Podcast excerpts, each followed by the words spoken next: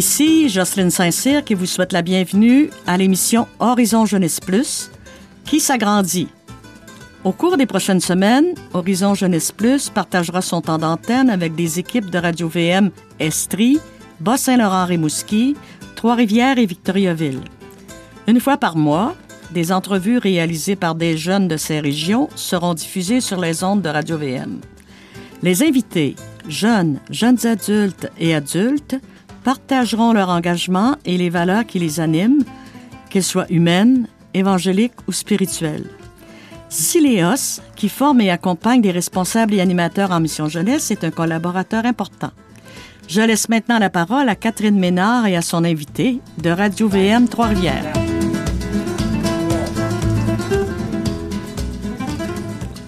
Merci Jocelyne. Euh, aujourd'hui, je reçois Rémi Lepage. Il est le directeur par intérim au Sanctuaire Notre-Dame-du-Cap et il fait partie de la communauté des missionnaires Oblats de Marie Immaculée depuis 17 ans. Nous allons échanger sur un thème qu'il passionne, la prière de l'Église. Il a fait un doctorat en théologie sur le développement de la participation active en liturgie. On va commencer en parlant des engagements qu'il a eus auprès des jeunes, étant donné que l'expérience qu'il a vécue auprès d'eux a nourri sa réflexion. Alors, euh, bonjour Rémi. Bonjour Catherine. Est-ce que tu pourrais nous parler brièvement de ton expérience auprès de la jeunesse? Oui, j'ai eu la chance de vivre quelques implications auprès de la jeunesse. Les deux expériences les plus importantes se sont passées à Sept-Îles et à Rome.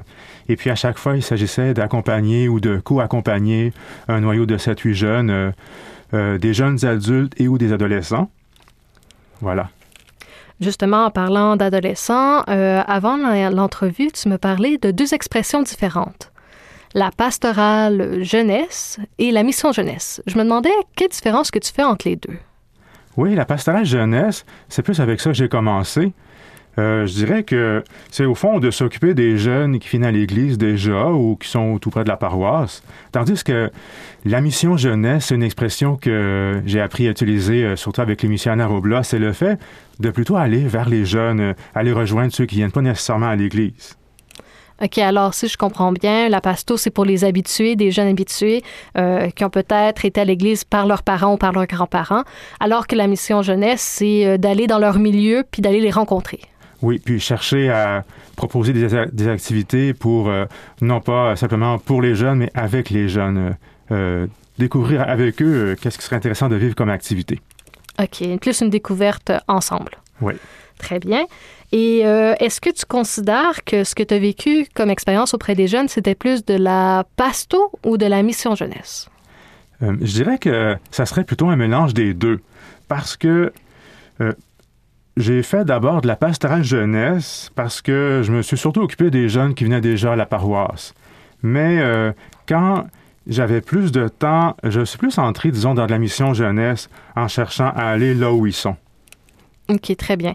Euh, on n'ira pas trop loin dans cette discussion-là, étant donné que euh, dans la deuxième partie de l'entrevue, on va en parler vraiment plus en profondeur avec ton expérience en tant que telle avec euh, les gens de cette île et de Rome. Alors euh, maintenant, on va profiter pour euh, une petite pause musicale, puis après, on va aller plus en profondeur.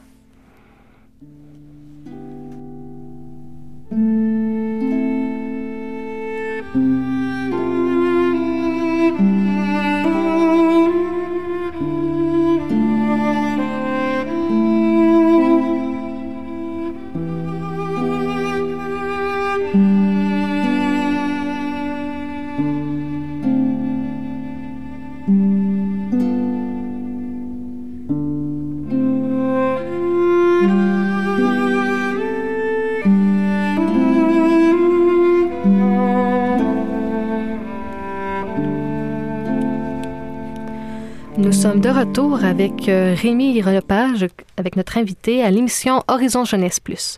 On a entendu un peu euh, la différence entre la pastorale jeunesse et la mission jeunesse et euh, on a entendu un peu de son expérience auprès des jeunes.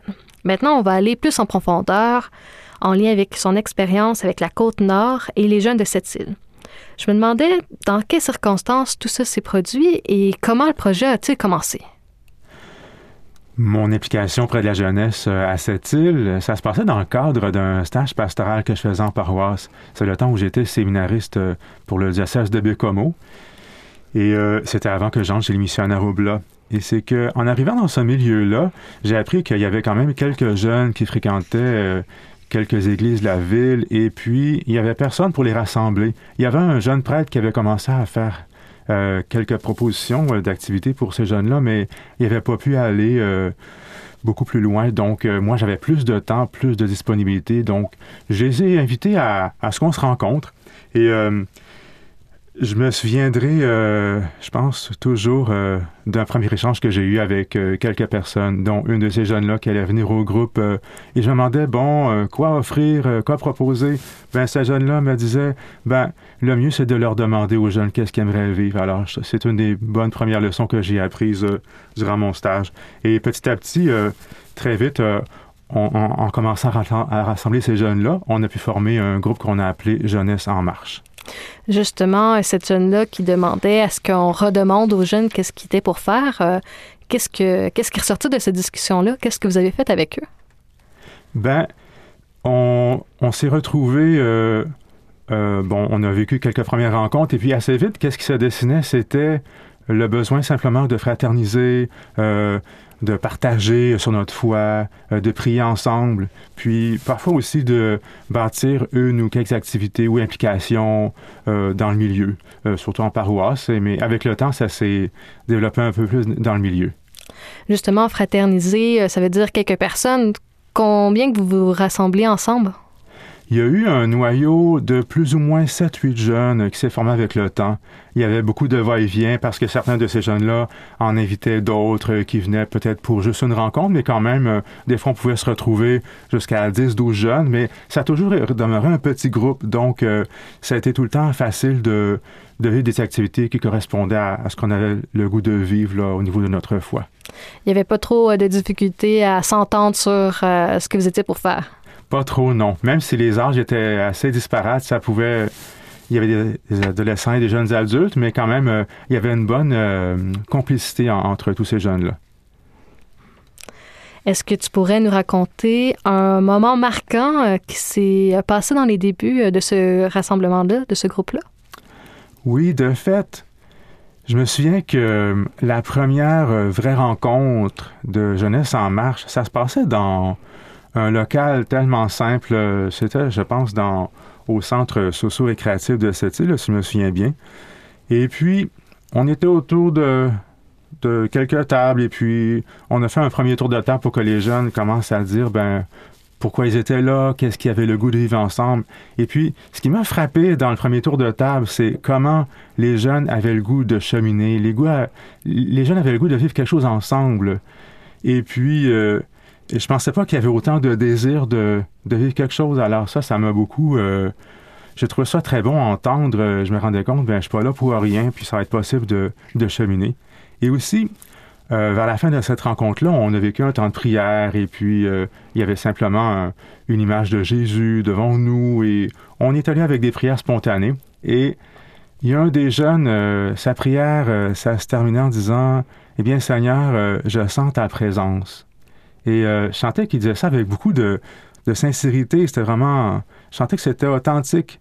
Et ça m'a touché parce que je me disais, waouh, c'est tellement simple comment ça se passe euh, entre nous présentement. Puis, tiens, peut-être que le Seigneur est en train de, faire quelque chose, euh, de, le rejoindre et puis hein, de, de, nous réunir puis de nous faire cheminer. Tout à l'heure, tu as utilisé le mot goût. Ça me fait penser à quand on fait des relectures avec Saint-Ignace de Loyola. Souvent, il nous montre qu'est-ce que goûter bon. Euh, et de ce que j'ai pu comprendre, c'est que les jeunes euh, aimaient ça se rencontrer ensemble puis parler de leur foi puis de l'exprimer finalement. Tout à fait. Puis, oui, c'est ça. C'était vraiment la foi qui rassemblait ces jeunes. Euh, et le fait de se retrouver avec d'autres jeunes proches de leur âge. Et je voyais aussi avec le temps combien l'amitié qui se développait entre eux, ça aussi c'était vraiment important pour les garder ensemble et puis qu'on fasse un long bout de chemin, euh, des fois en invitant certains de leurs amis. Et à cause de ces liens fraternels qui se sont développés, ben, je me rendais compte à un moment donné que, au fond, notre petit groupe devenait un peu comme une petite communauté de vie et de foi, parce qu'on se voyait quand même assez souvent. on se rencontrait souvent aux 15 jours, même souvent à toutes les semaines. Donc, et c'était encore plus fréquent quand il s'agissait de bâtir une activité. Tu as parlé de communauté et la première affaire qui me vient en tête, c'est que la communauté, souvent, ça peut être tout feu, tout flamme, puis ça va bien, mais il y a souvent des moments qui sont un peu plus difficiles. On a parfois des plus grands défis. Puis je me demandais, euh, quel a été ton plus grand défi dans cette communauté-là que tu as pu vivre avec les jeunes? Un défi important que j'ai remarqué, c'est le fait que, bon, quand on vit dans un espace de fraternité, même d'amitié, une des possibilités, c'est qu'on tende à se refermer un petit peu sur nous-mêmes, à se replier un peu sur nous parce que ah, c'est agréable et tout. Mais euh, euh, je, me rendais compte, non, c'est important que nous demeurions un, groupe ouvert. Hein, euh, et puis, donc, pour que le groupe soit ouvert, puis garde une fécondité, eh bien, je me rendais compte, ça serait important qu'on vive une implication. Et là, J'oublie d'où est venue l'idée. Je ne sais pas si c'est moi ou un autre qui l'a eu, mais je pensais aux nouveaux confirmés de la ville. Souvent, quand des jeunes vivent un sacrement, comme on le sait, euh, c'est rare souvent, malheureusement, qu'ils reviennent à l'église. Alors, je me disais, pourquoi pas proposer un, camp pour les nouveaux confirmés? Ça serait notre groupe qui animerait un camp pour les jeunes qui voudraient venir. Et puis, euh, ben c'est ça, ça nous permettrait de vivre un engagement où on pourrait euh, oui, offrir quelque chose. Euh, euh, être dans une dynamique aussi pour donner et recevoir, bien sûr. Hein. Donc, euh, et là, ça, il y, a quelques jeunes qui ont bien répondu là, parmi les nouveaux confirmés. Et puis, ça, ça a facilité l'ouverture et, et, la fécondité du groupe. Je sentais que le groupe redevenait encore plus en santé à cause de cette implication justement, entre eux, ils pouvaient se nourrir, mais par la suite, en s'impliquant dans la communauté pour aller rejoindre les nouveaux confirmants, euh, c'était probablement une manière à eux de, de prononcer, de parler leur propre foi. Et c'était probablement une de leurs premières expériences, j'imagine, à, pouvoir redire leur foi à d'autres. Sûrement, oui. Est-ce que euh, à cette île, il y a eu d'autres expériences ou d'autres implications que tu as eues que tu voudrais nous partager? J'ai vécu une autre belle implication, c'était dans, dans la deuxième année de mon stage là-bas. C'était euh, la possibilité de visiter toutes les classes primaires de la ville de cette île. Ça faisait en tout 60 euh, à 70 classes, si je me souviens bien. Et puis, c'était possible à ce moment-là parce que c'était encore le temps où il y avait des, agentes euh, de pastoral dans ces écoles-là. Hein. Et avec elle, euh, ce qui s'est euh, tramé comme projet, c'était que je fasse le tour des classes pour faire mon témoignage euh, comme futur prêtre, raconter aux jeunes pourquoi ce désir d'être prêtre était venu en moi, puis qu'est-ce qui s'était passé pour que ça se développe. Et je me souviens que durant cette animation, j'avais apporté avec moi un, un dessin que j'avais fait quand j'étais en sixième année. C'est que l'enseignante que j'avais à ce moment-là nous avait demandé de faire un exposé oral sur le métier qu'on souhaitait faire plus tard.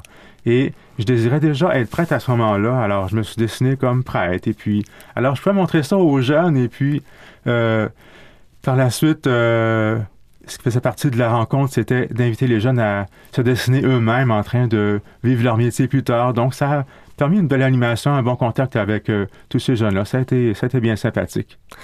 Alors, euh, de ce que j'ai pu comprendre, tu as toi-même vécu l'expérience de faire un dessin de ce que tu voudrais devenir plus tard et tu as voulu le partager par la suite en partageant ton expérience euh, dans ton cheminement de la prêtrise. Tout à fait. Euh, moi, je suis curieuse. On a entendu beaucoup ton expérience à cette île, mais est-ce que tu voudrais nous partager avec celle de Rome? comment est-ce que tu t'es retrouvé en 2004-2006 à à être à, accompagner des jeunes confirmés. Puis, euh, juste une petite question, est-ce qu'ils parlaient en français ou en italien? Ça devait pas être toujours évident euh, de communiquer avec eux s'ils parlaient en italien. Comment ça s'est passé? Oui, comme tu peux imaginer, ils parlaient en italien. Et oui, c'est ça. Euh, je me suis retrouvé là-bas à Rome à, cause d'études que j'ai faites pendant deux ans en théologie sacramentaire. Et durant ma formation que je vivais là-bas, c'était très souhaitable et normal de vivre une implication pastorale. Donc, euh, je me suis impliqué à la paroisse euh, de l'endroit où je vivais. C'était la paroisse San Pio Quinto ou Saint Pie V.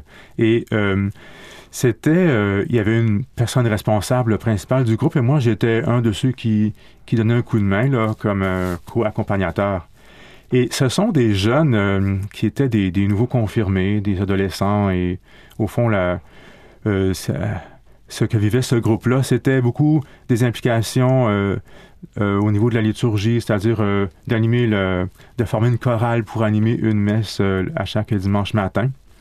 Et une chose qu'aimaient beaucoup faire ces jeunes-là, c'était de faire du théâtre. Et il y avait, avait quelques activités de, de, théâtre qui ont été développées pendant que j'étais là, grâce à la principale responsable, bien sûr. Et euh, une des fois où on a monté quelque chose de type théâtral, c'était pour euh, faire un mime euh, de, la dernière scène, peut-être aussi d'autres scènes de la Passion de Jésus, mais du moins c'était quelque chose qui était présenté pour les paroissiens là, dans l'Église. Et puis, c'était vraiment, oui, des belles implications. Je trouvais une chose que j'aimais bien de ce groupe-là, c'était qu'il y avait chez eux un, intérêt pour la liturgie, pour l'éducation de la foi, mais aussi avec un côté artistique. Donc, euh, je trouve que c'est un, heureux, un heureux mélange. Justement, tu as parlé de la liturgie et euh, je sais que euh, ça fait partie un peu de ta passion avec la prière de l'Église, dont la liturgie. Et je me questionnais, quand on parle de la liturgie, c'est un terme assez large. Qu'est-ce que ça comprend? Qu'est-ce que ça veut dire? Bien, la liturgie, en quelques mots, je dirais que hum, c'est la prière que fait Jésus-Christ et à laquelle il associe l'ensemble des baptisés. Hein, c'est une prière conjointe qu'on fait entre le Christ et l'Église. Et puis la liturgie, ça comprend plusieurs types de, célébrations. Ça comprend les sacrements, qui incluent bien sûr l'Eucharistie. Ça comprend aussi la liturgie des heures, c'est-à-dire la prière qui est faite euh, avec la parole de Dieu à certaines heures du jour.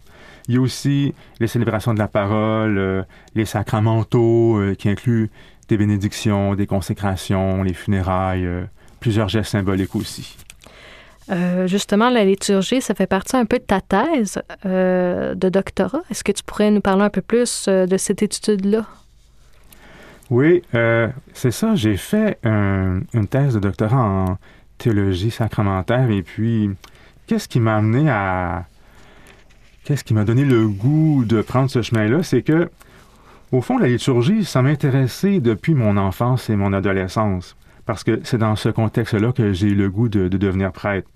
Et je me suis souvent posé la question, comment amener les gens à mieux participer dans une célébration? Et puis, en même temps, je me disais, mais cette participation active, c'est important qu'elle soit euh, à la fois extérieure et intérieure pour que ça vienne rejoindre euh, toute la personne, pour que ça nous implique en entier. Extérieure pour permettre aux gens de s'exprimer, euh, d'exprimer leur prière, mais aussi bien sûr intérieur, parce que cette expression-là, ça a du sens si on est vraiment en train de prier hein, quand, on, quand on vit une célébration, en train de prier dans notre cœur. Puis, alors l'expression, ça devient une façon de, de laisser cette prière-là se déployer, hein, laisser se déployer cette prière que nous avons dans le cœur. Alors, pour étudier cette participation-là à la fois extérieure et intérieure, je me suis intéressé au, au sacerdoce des baptisés. Le sacerdoce des baptisés, c'est une belle expression et euh, au fond, c'est un, aspect de notre foi. Et euh, ça part du fait que Jésus exerce pour nous un sacerdoce. C'est-à-dire, euh, il, il exerce pour nous une connexion ou une alliance avec Dieu, entre Dieu et nous, en s'offrant à Dieu en notre faveur et puis en intercédant ou en priant pour nous.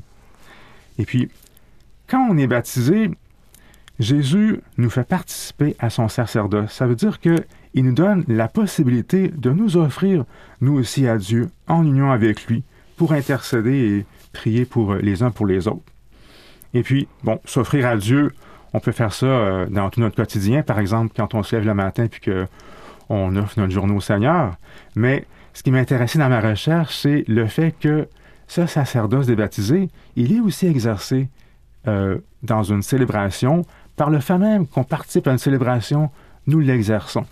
Alors je me disais, mais euh, oui, ça devient euh, une base sur laquelle s'appuyer pour que notre participation, oui, si elle s'exprime, bien qu'elle soit basée sur quelque chose qui est profond, qui est intérieur et qui, oui, qui implique notre cœur et toute cette action d'offrande qu'on peut vivre. Merci beaucoup de nous avoir partagé tout ça. Euh, le temps file à grande allure et euh, il est maintenant temps d'entendre euh, la chanson que tu voulais nous partager qui est de Noël colombien, Le regard de Jésus. Alors, laissons-nous bercer par cette chanson. Écoutons-la maintenant.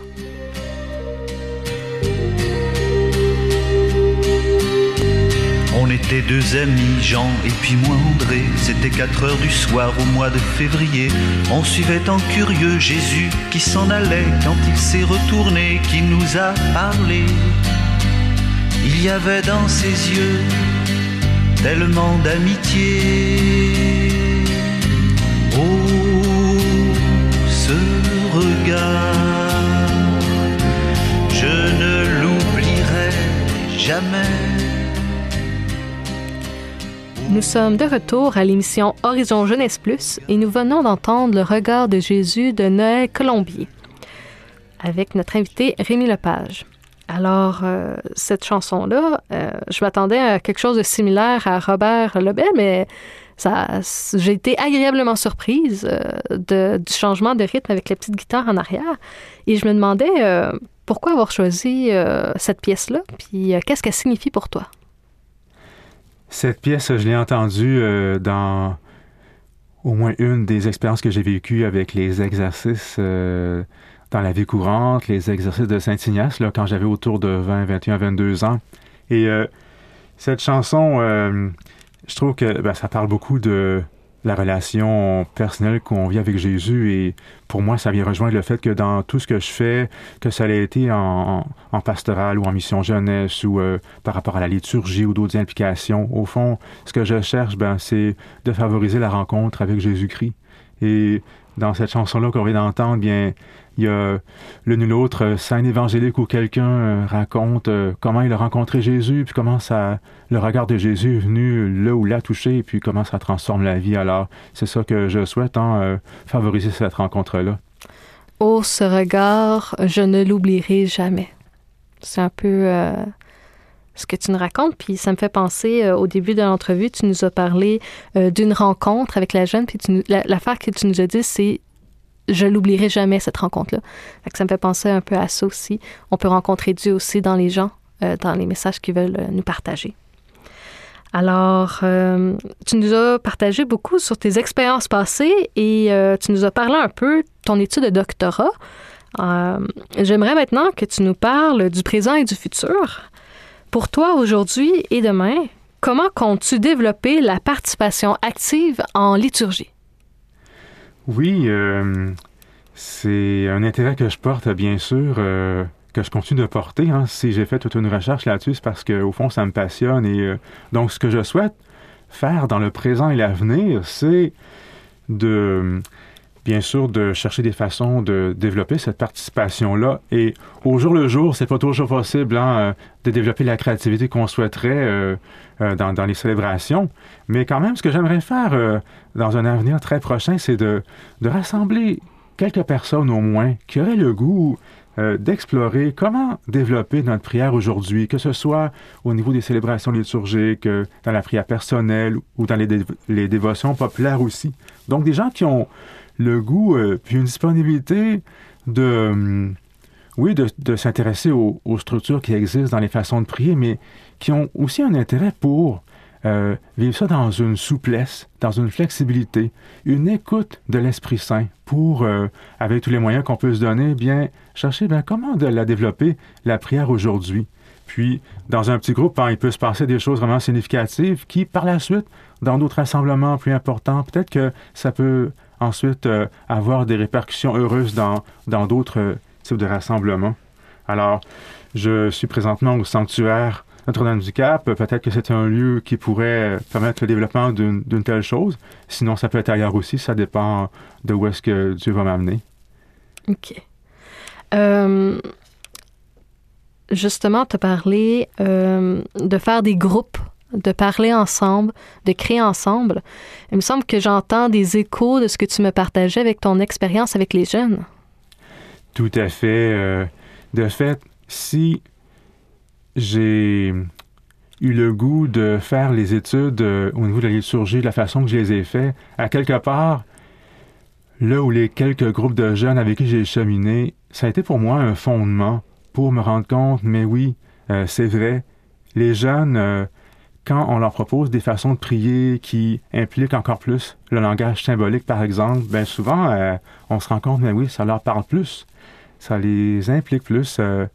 donc, oui, le fait d'avoir cheminé avec eux, ça a été, oui, une base sur laquelle j'ai pu m'appuyer pour dire, ben voici, ça vaut la peine. C'est important de faire cette recherche-là, à la fois théorique, mais surtout pratique le langage symbolique, euh, est-ce qu'on veut dire par là, euh, par exemple, allumer une chandelle euh, quand on a des moments plus difficiles, on, on voit plus les ténèbres, exemple, on a besoin de la lumière? Tout à fait. Il y a déjà il y a plein de gestes symboliques qu'on peut poser à la fois dans les liturgies, dans la prière personnelle, dans des dévotions populaires aussi. Et il y a plusieurs gestes qui sont déjà prévus dans les rituels que nous avons dans l'Église, mais en même temps, il y a toute une place ouverte. Je veux dire, euh, il y a plein de possibilités qu'on peut, qu'on peut créer aussi, euh, qu'on peut apprendre à découvrir ensemble dans, c'est ça, dans tout ce langage symbolique qui nous implique euh, dans différents mouvements, gestes et qui exprime la prière. Qui exprime la prière, justement, ta grande passion, la prière de l'Église. Eh bien, merci beaucoup, Rémi. le temps on arrive à notre fin, alors merci beaucoup pour ta participation à l'émission Horizon Jeunesse Plus en région, qui a été enregistrée dans le studio de la maison Intercédé. Merci au technicien Guy Prince. Ici Catherine Ménard qui vous dit à bientôt pour une autre émission. Merci Catherine. Je rappelle que cette émission est produite grâce au soutien de la Fondation Lucien Labelle. À bientôt.